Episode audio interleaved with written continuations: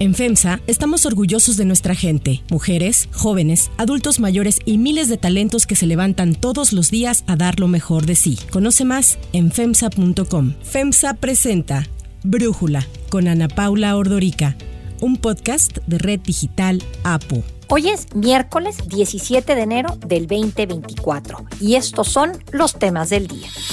Las compras de gas natural de México a Estados Unidos han aumentado un 34% del 2018 a la fecha.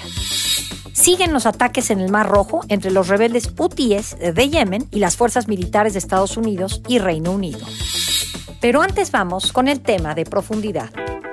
Vamos a revisar la contrarreforma laboral de Cedillo, la de las pensiones y vamos a hacer una propuesta, porque es completamente inhumano, injusto, que un trabajador después de 30 años de estar laborando, cuando termina ni siquiera recibe, porque así está esa reforma, su salario cuando estaba en activo, sino la mitad, si le va bien. El presidente Andrés Manuel López Obrador dijo que presentará una reforma al sistema de pensiones para que los trabajadores reciban al jubilarse el 100% de su último salario. Un cambio constitucional que pocos ven viable debido a que Morena y sus aliados no tienen los votos suficientes en el Congreso para una reforma que exige mayoría relativa. Cabe recordar que el control del sistema de pensiones mexicano pasó en 1997 a manos de administradoras de fondos privadas que a octubre del año pasado gestionaban unos 5.4 billones de pesos, alrededor de un 20% del PIB de acuerdo con datos de la CONSAR. A fines del 2020, Morena y aliados ya aprobaron una reforma legislativa menos ambiciosa para el mismo sector que redujo el número de semanas cotizadas e incrementó la aportación a la cuenta de retiro de los trabajadores por parte de los empresarios. Esta reforma fue impulsada cuando Arturo Herrera era secretario de Hacienda. Es, estamos convencidos,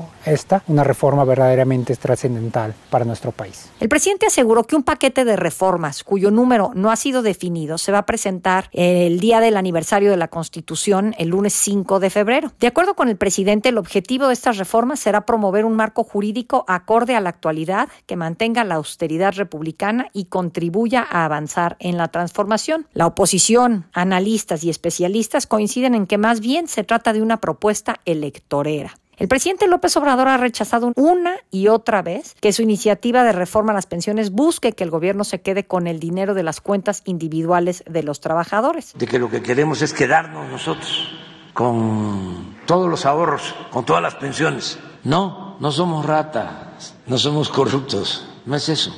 Incluso aquí se habló sobre los afores y dijimos que no era un asunto de quién administraba la pensión, sino del monto. Pero eso no es la única preocupación que genera. El Instituto Mexicano de Ejecutivos de Finanzas advirtió que la reforma que se pretende hacer al sistema de pensiones representa un retroceso de 25 años. El IMEF consideró que si bien se requieren mejoras importantes, se deben realizar con consensos y enfocadas a incentivar las aportaciones voluntarias, para lo cual se necesitaría primero atender el problema de la informalidad y la desigualdad. Expertos reiteran que la reforma al sistema de pensiones propuesta por el presidente es inviable para las finanzas públicas. Además, especialistas también señalan que ningún país suele impulsar reformas al sistema de pensiones durante el último año de gobierno debido al proceso de análisis y consulta que requiere, así como a la evaluación de los impactos que puedan generar. El análisis. Para profundizar más en el tema, le agradezco a José Yuste, periodista de finanzas, platicar con nosotros. A ver, Pepe, pues ahora que se conmemoró este 117 aniversario del inicio de la huelga de Río Blanco el 7 de enero, el presidente dijo que quiere subir las pensiones al 100% del último sueldo de los trabajadores. ¿Qué piensas? ¿Va a ayudar esto a los jubilados? Ana Paula, ¿qué tal? ¿Cómo estás? Qué gusto estar contigo. Fíjate que es una llamó la atención, a ver, primero sorprendió porque el propio presidente ya había hecho una reforma en pensiones, la de 2020, una reforma que incluso fue muy debatida en su momento, pero que es buena. van a aumentar del 6.5% de aportación al 15% al 2030 de aportación al salario de cotización base. Con esto, el pensionado ya va a lograr pensarse jubilando al 60% de su salario. Ya es una jubilación bastante decente, incluso dentro de los países de la OCDE Y ahora el presidente saca una nueva reforma de pensiones. Lo primero que viene a la mente, eh, Ana Paula, es eh, con qué dinero, no en un año que ya viene muy complicado, un año que viene un déficit público del 5.4% del PIB, muy presionado, que sabemos el gobierno ya no tiene recursos, que no hay reforma fiscal, ¿de dónde va a sacar ese dinero? Es lo primero que salta, Ana Paula, en todo esto. Y bueno, pues eh, en efecto, al 100%, ningún país del mundo logra que te pensiones al 100% de tu último salario. Sí, bueno, a mí me llama la atención que esto, además de todo, lo propone pues en un país en donde hay una enorme informalidad. Si un presidente que dice que aboga por los pobres, que primero los pobres, pues los pobres más pobres no cotizan en el IMSS y entonces pues no entiendo cómo él ve que esto los va a beneficiar a ellos o ya cambió su perspectiva de a quién quiere ayudar. Esa parte yo no la estoy entendiendo. ¿Tú? No, no es imposible de entender. Tampoco se entiende porque el 50%, estamos hablando del 50% de la población trabajadora, según el INEGI, bueno, trabaja en la economía informal. Para ellos no serían, no cotizan el seguro social, no tienen Infonavit. Para ellos no sería este aumento de la pensión, pero sí puede resultar un aumento en las expectativas para la población. Imagínate, a cinco meses antes de llegar a las elecciones presidenciales y del Congreso, el presidente está prometiendo que te vas a pensionar al 100% de tu salario. Obviamente esto pase o no pase, que se apruebe o no se apruebe, vaya a ser la que sea el resultado, pues es una oferta electoral muy atractiva y entonces pues lo más seguro es que veamos al presidente con ese tipo de reformas entrar de lleno al debate electoral. Eso es lo que yo te quería preguntar, si esta es más bien una propuesta electorera, yo no sé de dónde van a salir los recursos para pagar esto y si las finanzas públicas podrían soportar este incremento que está prometiendo Andrés Manuel López Obrador. Ya dijo el presidente que sería una aportación gubernamental, que no le tengan miedo los empresarios, porque además los empresarios pues sabemos bien que van a estar aportando mucho más de lo que aportaban con este de 6.5 al 15% de salario base de aquí al 2030. Entonces no sería para los empresarios, sería aportación del gobierno, pero tú bien lo dices, ¿de dónde va a sacar el gobierno este nuevo dinero? Dos puntos de aportación aproximadamente serían 80 mil millones de pesos, según dice la Amafore, son incluso estimaciones que trae la Amafore. Quizás se anime a decir, oigan, ¿saben qué? Del, del 15% ahora vamos a aportar hasta el 17% lo va a hacer el gobierno para que te pensiones un poco mejor. Me parece bien. El gran problema es de dónde va a sacar los recursos. No los tiene el gobierno, solo que te endeudes en el último año de la administración del presidente López Obrador. No se habían endeudado, en fin, puede ser debatible, pero no se habían endeudado, la verdad, hasta ahora. Hasta ahora vas a presentar finanzas públicas pues muy presionadas en el último año. Y pensando en esto que te decía, que si es una propuesta electorera o no, me lleva a voltear a ver al Congreso, porque este tipo de reforma requiere no una simple, sino una mayoría calificada que el presidente no tiene. Dice que todo esto lo va a presentar para el próximo periodo en febrero, como ya nos comentabas. La conformación del Congreso va a estar idéntica a la última legislatura a la última periodo ordinario de sesiones. Entonces, no sé si nada más lo está lanzando para que la oposición vote en contra y entonces López Obrador diga, ya ven, ellos no quieren darles más dinero a los más necesitados. Eso puede ser una alternativa para el presidente, una alternativa política de algo que sabe mucho el presidente, política de comunicación, que digan, oigan, ya ven, el PRIAN no me dejó, el PRIAN realmente no me permitió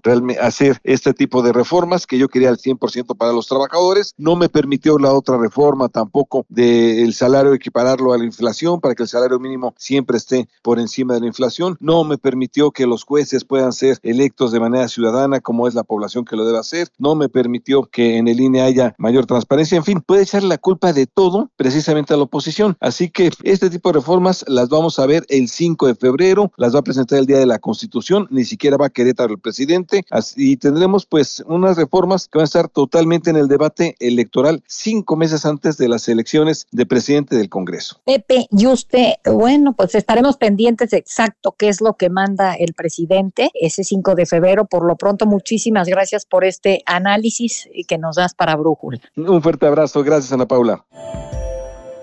Antes de continuar, quiero pedirles que en la plataforma que nos escuchen, ya sea Spotify, Apple Podcast, la que sea su favorita, que por favor nos califiquen, de preferencia con cinco estrellas, y que también compartan el podcast y comenten lo que les gusta, lo que no, lo que sienten que le podemos mejorar. Ahí en Spotify hay la posibilidad de comentar. Todo esto es para que podamos seguir creciendo y ofreciendo el podcast para ustedes sin costo. Hay otras noticias para tomar en cuenta. 1. Gas natural.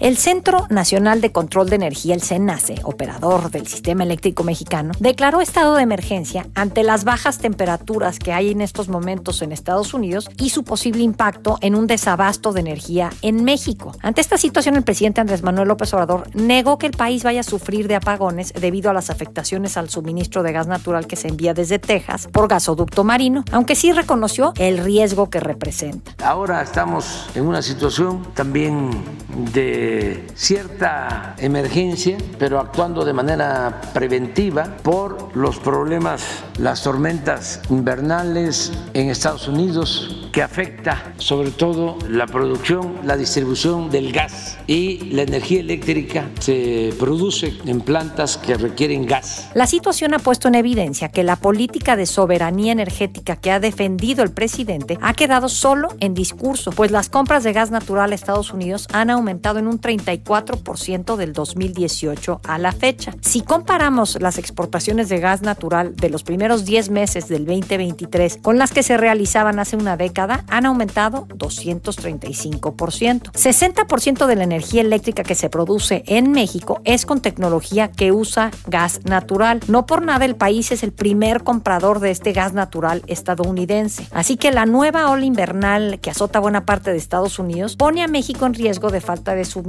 algo que ya vivimos en el 2021, cuando más de 4.5 millones de usuarios de la CFE se quedaron sin electricidad durante varias horas. 2. Mar Rojo.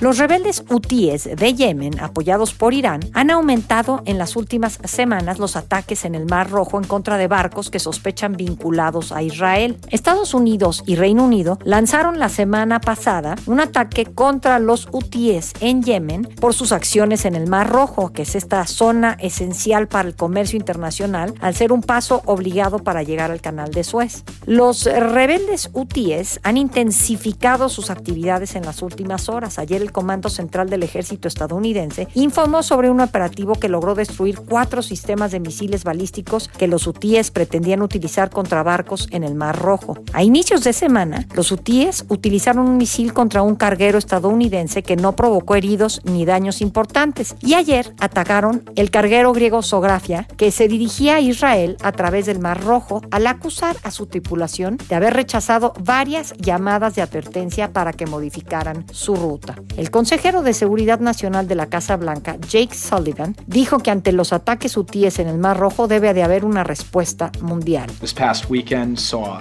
four attacks against three separate commercial vessels operating in international waters in the southern Red Sea. Three vessels that are connected to 14 different nations, which goes to show you the extent to which this is truly a source of global concern and a threat to international peace and stability. We have every reason to believe that these attacks, while they were launched by the Houthis in Yemen, were fully enabled by Iran. Por este conflicto, la navegación de buques comerciales a través del canal de Suez, que conecta el Mar Rojo con el Mediterráneo, se ha visto reducido durante los primeros días de enero en un 30%. Muchas navieras y empresas han de plano optado en estas últimas semanas por evitar esa zona y esto los ha obligado a tener que rodear al sur del continente africano y pasar por el Cabo de Buena Esperanza, lo que evidentemente aumenta costos y tiempos de navegación. Se habla de entre 10 y 12 días extras. La petrolera Shell suspendió la navegación de sus embarcaciones por el Mar Rojo por lo pronto y hasta nuevo aviso. Para Brújula, Brenda Estefan, analista internacional, nos habla sobre esta situación. Mientras el mundo tenía puestos los ojos en Medio Oriente, considerando que el conflicto podría extenderse hacia el norte de Israel con Hezbollah en el Líbano, fue el Mar Rojo el que entró en llamas y ahora es Yemen. Los rebeldes hutíes de Yemen son un grupo armado que fue creado en la década de 1990. Desde mediados de noviembre, este grupo de rebeldes comenzó a llevar a cabo actos de piratería en el Mar Rojo contra barcos ligados a intereses de Israel, con el fin argumentado de presionar al Estado hebreo para que cesara sus ataques en Gaza, considerando que los hutíes se dicen aliados de Palestina. Como respuesta, Estados Unidos lanzó una operación en diciembre llamada Los Garantes de la Prosperidad y a partir de la semana pasada el ejército estadounidense y británico comenzaron ataques contra los sitios militares controlados por los hutíes. En respuesta, los hutíes comenzaron a atacar intereses estadounidenses y británicos, elevando desde luego el temor a un contagio regional de la guerra en Gaza. Este conflicto, enraizado en la guerra entre Israel y Hamas, complica la ya de por sí compleja situación que vive Medio Oriente e incluso impacta en otras latitudes. Por ejemplo, la empresa Tesla ha suspendido ya por dos semanas la producción de su planta ubicada en Brandenburgo, Alemania, en virtud de los retrasos que están sufriendo las entregas de su cadena de suministro a causa de la crisis en el Mar Rojo. Y el fantasma de la inflación global, apenas sorteada con altas tasas de interés de los bancos centrales en los meses recientes, vuelve a asomarse en caso de que no se logre estabilidad en esta crucial arteria marítima. Para cerrar el episodio de hoy los dejo con la canción We Are the World.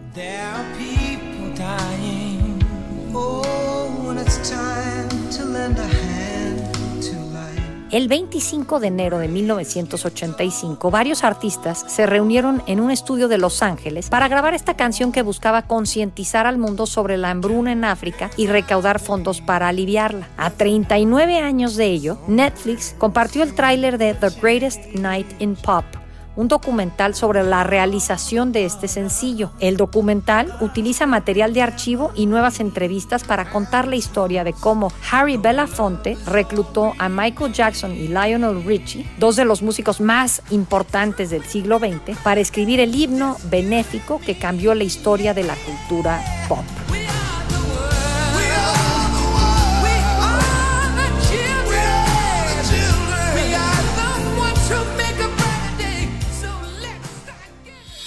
Yo soy Ana Paula Ordorica. Brújula es una producción de Red Digital APO. En la redacción, Ariadna Villalobos. En la coordinación y redacción, Christopher Chimal. Y en la edición, Cristian Soriano. Los esperamos mañana con la información más importante del día. Oxo, Farmacias ISA, Cruz Verde, Oxo Gas, Coca-Cola FEMSA, Invera, Torrey y PTM son algunas de las muchas empresas que crean más de 245 mil empleos tan solo en México y generan valor como parte de FEMSA. FEMSA presentó Brújula con Ana Paula Ordorica, un podcast de Red Digital APO.